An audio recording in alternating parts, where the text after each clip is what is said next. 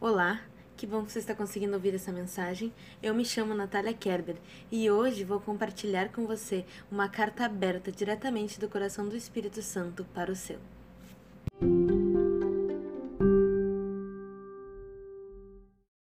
Se você está com essa Bíblia aí, abra por favor no livro de Neemias, capítulo 4, versículo 10, para darmos continuidade ao nosso estudo sobre Neemias.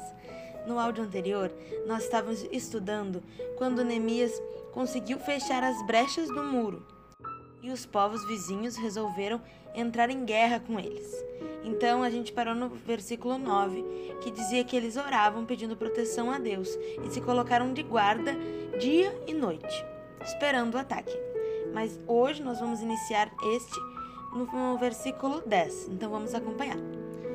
Versículo 10 do capítulo 4 de Neemias. Então disse Judá: Já desfaleceram as forças dos carregadores, e os escombros são muitos, de maneira que não podemos edificar o muro. Disseram, porém, os nossos inimigos: Nada saberão disto, nem verão, até que entremos no meio deles e os matemos. Assim faremos cessar a obra. Quando os judeus que habitavam na vizinhança deles Dez vezes nos disseram: de todos os lugares onde moram, subirão contra nós. 13. Então pus o povo por famílias, nos lugares baixos e abertos, por detrás do muro, com as suas espadas e com as suas lanças e os seus arcos. 14.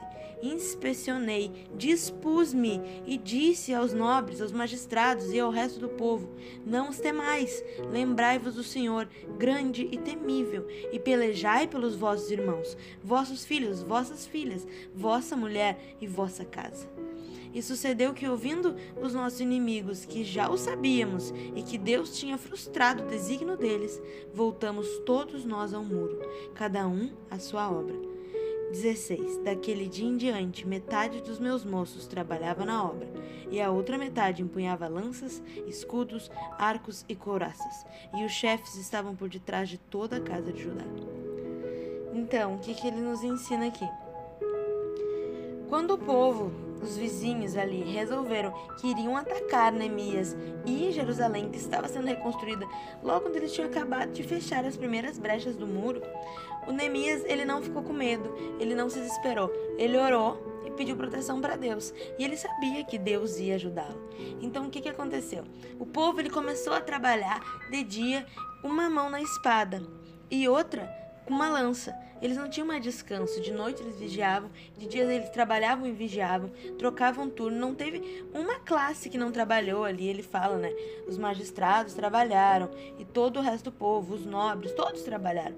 Todos estavam juntos reconstruindo, todos estavam juntos se protegendo.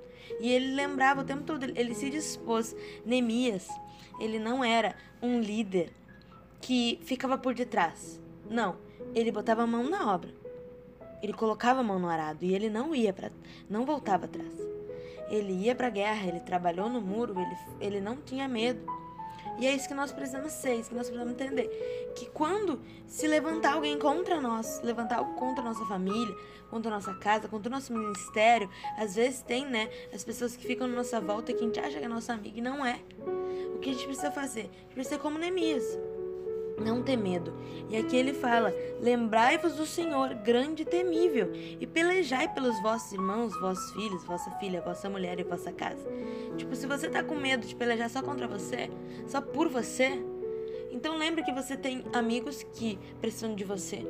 Quando você pensar em não ir mais na igreja, em desistir de Deus, em parar de seguir ao Senhor, parar de fazer as coisas certas porque todo mundo está fazendo as coisas erradas, ou porque isso não está lhe dando uma vantagem visível, Lembre-se que não é só por você. Que você está fazendo isso também é pela sua casa, pela sua família, pelos seus amigos, pela sua esposa, pelo seu esposo.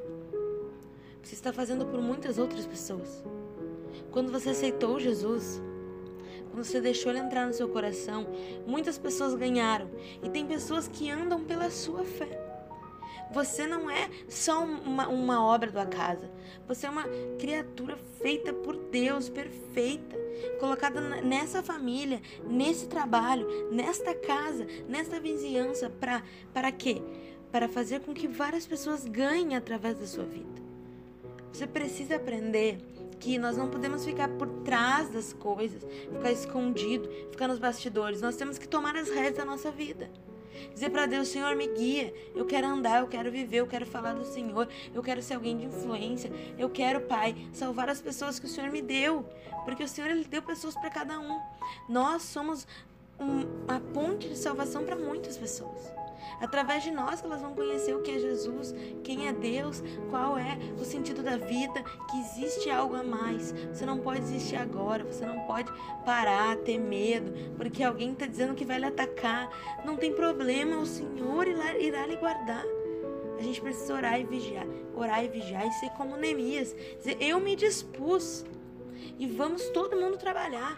Vai ter pessoas que Deus vai levantar exatamente para lhe ajudar nas batalhas.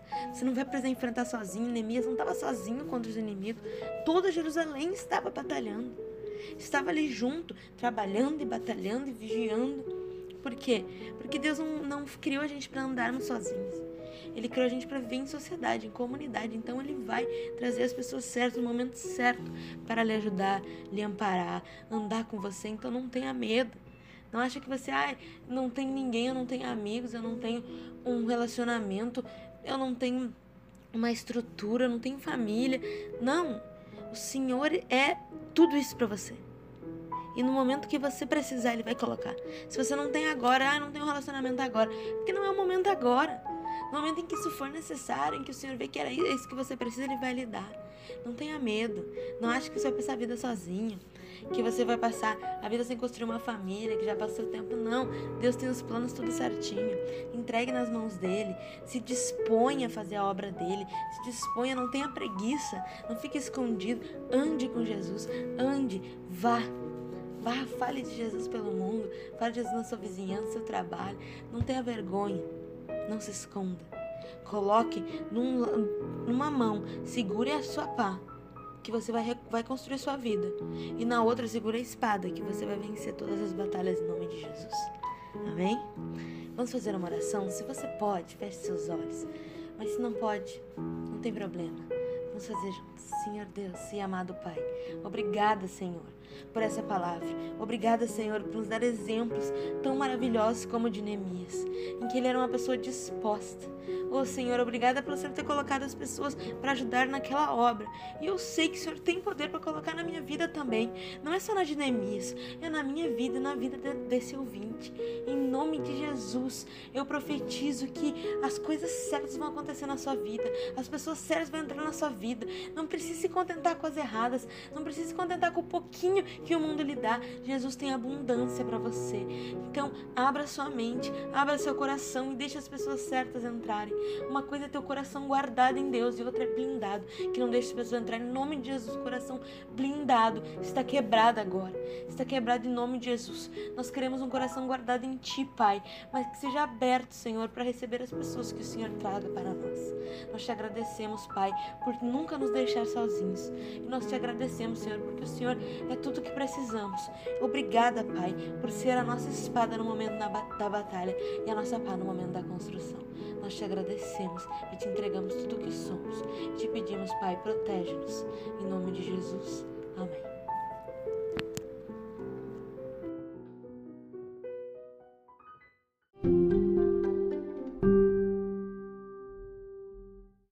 Se essa mensagem lhe abençoou e lhe impactou, eu peço que você compartilhe com seus amigos, com a sua família. Vamos levar o nome de Jesus para o mais longe que conseguirmos, pois essa é a nossa missão declarar as boas novas. Amém.